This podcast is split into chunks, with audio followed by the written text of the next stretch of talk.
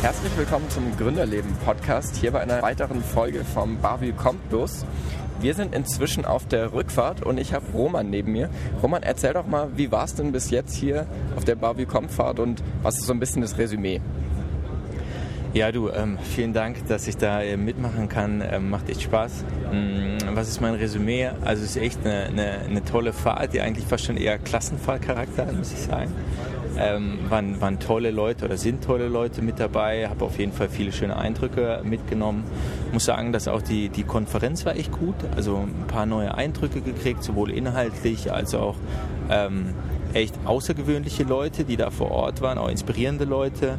Ähm, von daher muss ich sagen, war eine gute Kombination aus ähm, Netzwerken, Inhalte bekommen, aber auch einfach Spaß haben. Was war das denn für eine Konferenz? Das war die Vivatech, Viva Technology, ist eine Innovations- und Technologiemesse in Paris und ähm, war insofern auch ganz interessant. Ähm, gibt ja auch einige Konferenzen bei uns äh, vor Ort in, in Deutschland, weil eben doch ganz andere Unternehmen äh, vor Ort waren. Also gerade diese Großunternehmen jetzt eine L'Oreal, ähm, Louis Vuitton, äh, wie sie alle heißen da, oder SCNF, die äh, hier die quasi französische Bahn. Und insofern, genau, war, war eine tolle Messe. Sehr cool, vielen Dank. So, dann jetzt mal zu dir. Was hast du in den letzten vier Jahren so gemacht? In den letzten vier Jahren, also ich habe ziemlich genau vor vier Jahren bin ich zu EKK gekommen. Das ist ein Beteiligungsunternehmen in Stuttgart. Und ähm, was ich da gemacht habe, ist, ähm, wir haben einen neuen Fonds geraced. Wir haben ähm, ein paar unserer Portfoliounternehmen verkauft. Wir haben aber auch neue Portfoliounternehmen für unser Portfolio gewonnen, also sprich investiert. Und ansonsten haben wir aber auch ähm, viel, sag ich mal, bei uns intern gearbeitet. Wir sind in so einer Nachfolgesituation bei EKK und ähm, hatten insofern also viel zu tun und es wurde nicht langweilig. Das heißt, ihr investiert in Startups? Nicht unbedingt nur Startups. Also wir investieren in Unternehmen, in vielversprechende Unternehmen, Wachstumsunternehmen. Und das aber mit einer klaren Strategie, die jetzt gar nicht mal unbedingt so eine typische Wagniskapitalstrategie oder Venture Capital Strategie ist, ähm, aber ja, im Endeffekt ist unser Geschäft Beteiligungsgeschäft. Das heißt, wir investieren Eigenkapital, bekommen im Gegenzug äh, Anteile an den Unternehmen und arbeiten gemeinsam mit den Gründern oder Gründerinnen darauf hin, die Unternehmen zu, zu vergrößern, wachsen zu lassen, um dann aber schon irgendwann auch einen Unternehmensverkauf zu realisieren. Und von welchem Punkt an kommt ihr ins Spiel dann mit den Unternehmen? Also ähm, wir scheuen das Seed-Risiko, vielleicht auch ein bisschen aus der eigenen Erfahrung, weil ähm, viele bei uns im Team auch schon selbst gegründet haben und wissen, dass es einfach ein hohes Risiko ist in der Anfangsphase. Das heißt, wir gehen typischerweise dann rein, wenn so dieser Product Market Fit gefunden ist, variiert natürlich immer von Industrie zu Industrie, aber typischerweise steigen wir ein, wenn ein Unternehmen so eine halbe Million, eine Million Jahresumsatz macht. Und meistens steht das Unternehmen dann auch so vor dem ersten großen Change. Das heißt, muss sich dann irgendwo im Team auch, ich will nicht sagen neu erfinden, aber einfach weiterentwickeln. Und das ist so mit vielleicht auch Teil unserer Value Creation, dass wir da dann direkt unterstützen können. Wie würdest du sagen, wie verändert sich da das Team und was ist dann auch euer Input dazu? Naja, also wie entstehen dann Unternehmen typischerweise? Und das ist, man hat irgendwie eine Idee, meistens äh, entwickelt sich auch vielleicht aus einem Zufall raus, sind irgendwie Freunde, die an was arbeiten und jeder macht irgendwie alles. Und es geht nur darum, Mensch, also gefühlt, es brennt überall und du musst halt irgendwie gucken, naja, wie, wie, wie kriegst du dein Produkt in den Markt, ähm, wie schärfst du dein Produkt und so weiter. Und irgendwann bist du dann aber mal im Markt drin und dann geht es wirklich darum zu sagen, okay, jetzt braucht es klare Verantwortlichkeiten und jetzt müssen vielleicht auch Bereiche weiter ausgebaut werden. Vielleicht müssen sogar Software-Tools eingeführt werden und du kannst halt nicht nur auf Zuruf arbeiten. Und das sind alles solche Dinge, wo wir dann unterstützen, dass wir sagen, ah, wie sollte die Organisation aussehen, wie sollten Prozesse aussehen, das ist einmal durch sage ich mal, eigene Erfahrung vielleicht und auch die Erfahrung aus anderen Portfoliounternehmen. Teilweise dann aber auch, dass wir wirklich Leute mit hinzuziehen, die genau diese Entwicklung schon mal gemacht haben. Ja, also im Prinzip schaut ihr so ein bisschen an welchem Standpunkt ist das Unternehmen, was braucht das Team und was könnt ihr auch dazu beitragen, dass sozusagen die fehlende Lücke dann ergänzt wird.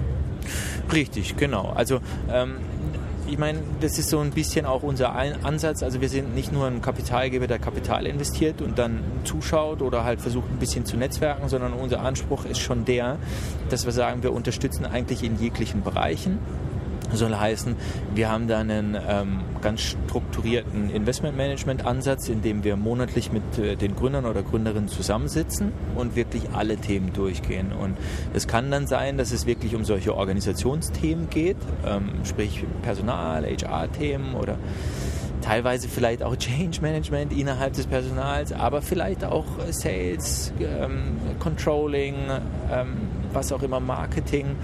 Und ähm, da ist dann schon unser Anspruch der zu sagen, wir gucken immer, Mensch, wo drückt euch momentan der Schuh und wie können wir da am besten unterstützen. Und Einstieg, wie gesagt, ist halt oftmals so ein Change-Prozess, aber wenn wir dann drin sind, ist unser Anspruch schon der, wirklich permanent mit den Teams im Austausch zu bleiben und eben nicht nur so ein Investor zu sein, der sagt, wir kriegen die Reportings und wir wissen, okay, es geht in die richtige Richtung oder wenn es in die falsche Richtung geht, dann erst aktiv wird oder wie es ja häufig ist, Geld geht aus und ähm, Fundraising unterstützen und jetzt dann irgendwie einsteigen, das wollen wir nicht. Wie lange geht dann ein so ein Meeting, von dem du jetzt gerade gesprochen hast? variiert. Ähm, ist auch letztendlich immer in Abhängigkeit davon, wie fortgeschritten ein Unternehmen ist. Ist mit Sicherheit intensiver, desto früher oder kleiner ein Unternehmen ist.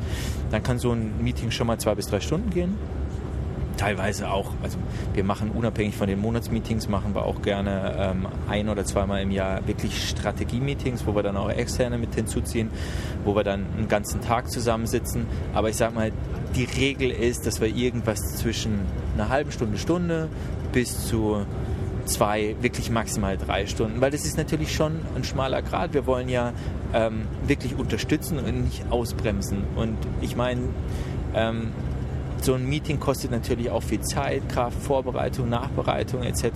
Aber es soll halt immer dem Zweck dienen, dass es eigentlich den Unternehmern und Unternehmerinnen hilft, beziehungsweise halt auch beim weiteren Unternehmensaufbau hilft. Würdest du dich selbst dann als Mentor bezeichnen? Ja, das ist jetzt natürlich ein starkes Wort. Ähm, in manchen Situationen vielleicht schon, aber ich fühle mich eher in der Rolle Sparringspartner wohler. Also ja, Mentor, ja, vielleicht auch Coach. Ähm, mit Sicherheit schon gewisse Erfahrungen auf dem Buckel, die ich da weitergeben kann, aber trotzdem fühle ich mich nicht in so einer seniorigen Rolle, wo ich mich jetzt selbst als Mentor bezeichnen würde. Ich glaube eher Sparringspartner. Was sind denn dann so ein paar Keypoints von dir, die du dann, also was, was sind deine Expertisen, die du dem Startup bringen kannst?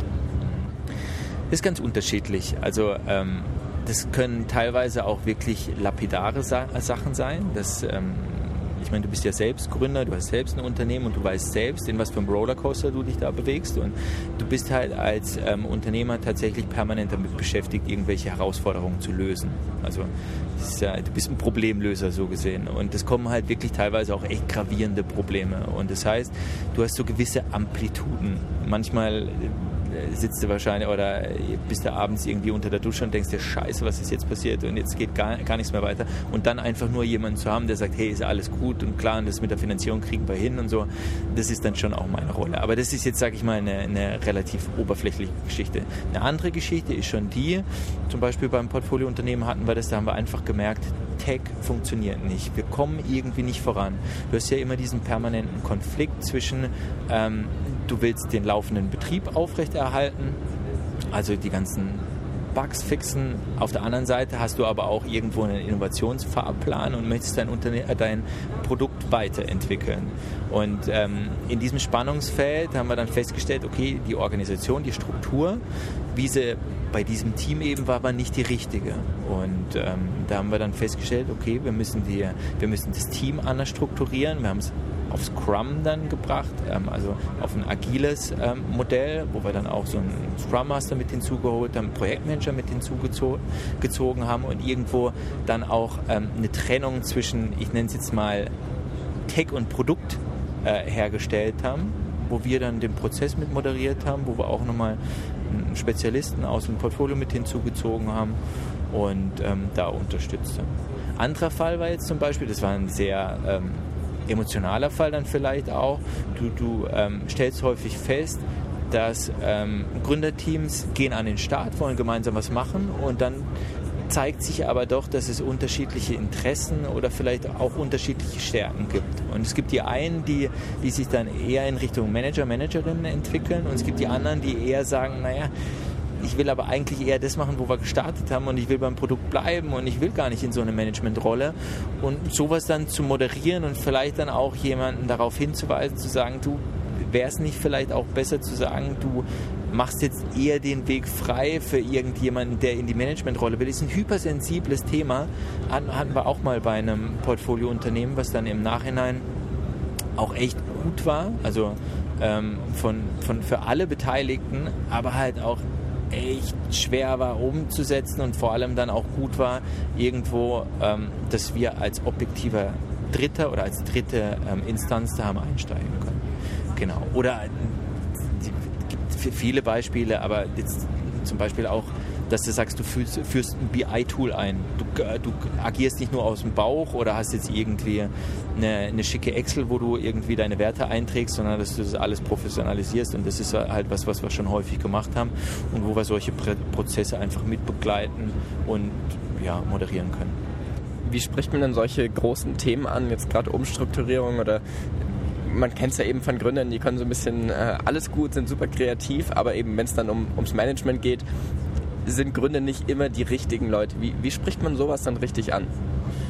Du, das ist natürlich total individuell, weil ich meine, äh, nicht jeder Gründer oder Gründerin ist äh, gleich der anderen. Also es gibt halt ganz unterschiedliche Ausprägungen. Deshalb, was wir auch immer gerne machen, ist, ähm, wenn wir einsteigen im Zuge vom, vom Management Assessment, weil, weil das für uns halt wirklich wichtig ist, weil Management oder, oder die Gründer, Gründerinnen hinter, dem, äh, hinter den Unternehmen sind für uns halt nicht nur Entscheidungsfaktor, sondern sind letztendlich Gegenstand unserer Investitionen über einen kompletten Beteiligungszyklus hinweg. Das heißt, wir, wir investieren sehr viel Zeit in ähm, in so die Einordnung, sag ich mal, von den, von den Management-Teams. Und deshalb machen wir dann auch solche Management- oder Persönlichkeitsprofile. Disk-Profile gibt ja diverse andere auch. Und dann kriegst du ein Gefühl dafür, was für eine Person ist es eigentlich. Ist es jetzt jemand, der ist, um mal in dieser Disk-Analogie zu bleiben, ist es jemand, der halt total gelb ist, jemand, der total darauf aus ist, dass er irgendwie eine Wertschätzung von den Leuten um ihn rum bekommt, irgendwie dem soziale Kontakte wichtig sind, der gerne über Private spricht. Oder ist es doch vielleicht ein total blauer Typ, der ganz klar die Fakten braucht, der eigentlich überhaupt nichts über sein Privatleben rauslassen möchte. Und das musst du da halt mit einbeziehen. Und ähm, genauso ist es halt auch, ähm, glaube ich, einfach absolut wichtig, auch aus der eigenen Erfahrung raus, weil ich eben auch mal ähm, ein Unternehmen gegründet hatte und, und Investoren hatte, dass der Gründer oder die Gründerin immer ähm, letztendlich die Entscheidung auch trifft zum Schluss. Und wir nur eine beratende Rolle haben. Also das heißt, alles, weil, weil du jetzt gerade sagst, wie sprichst du das an und sowas, alles muss letztendlich nur eine Beratung, eine Empfehlung, ein Tipp sein und klar vertrete ich den natürlich, je nachdem, wie wichtig mir das Thema ist, mit einer gewissen Vehemenz. Aber zum Schluss ist es wichtig und glaube ich echt die, die, die Essenz des Ganzen, dass der Gründer oder die Gründerin selbst entscheiden kann, ist es für mich jetzt ein relevantes Thema oder nicht. Super spannend. Danke Roman auf jeden Fall für das kurze Interview. Und wenn ihr jetzt Lust habt auf noch mehr Bavü kommt, dann hört euch gerne die restlichen Podcasts auch an oder meldet euch auf der Webseite auch für nächstes Jahr an. Es sind immer spannende Leute dabei und äh, man hat hier zum einen eben das Netzwerken und zum anderen aber dann doch spannende auch Fachvorträge oder Startups aus dem Ausland, in die man reinguckt. Von dem her schaut da gerne mal auf der Webseite vorbei und dann bis zum nächsten Mal.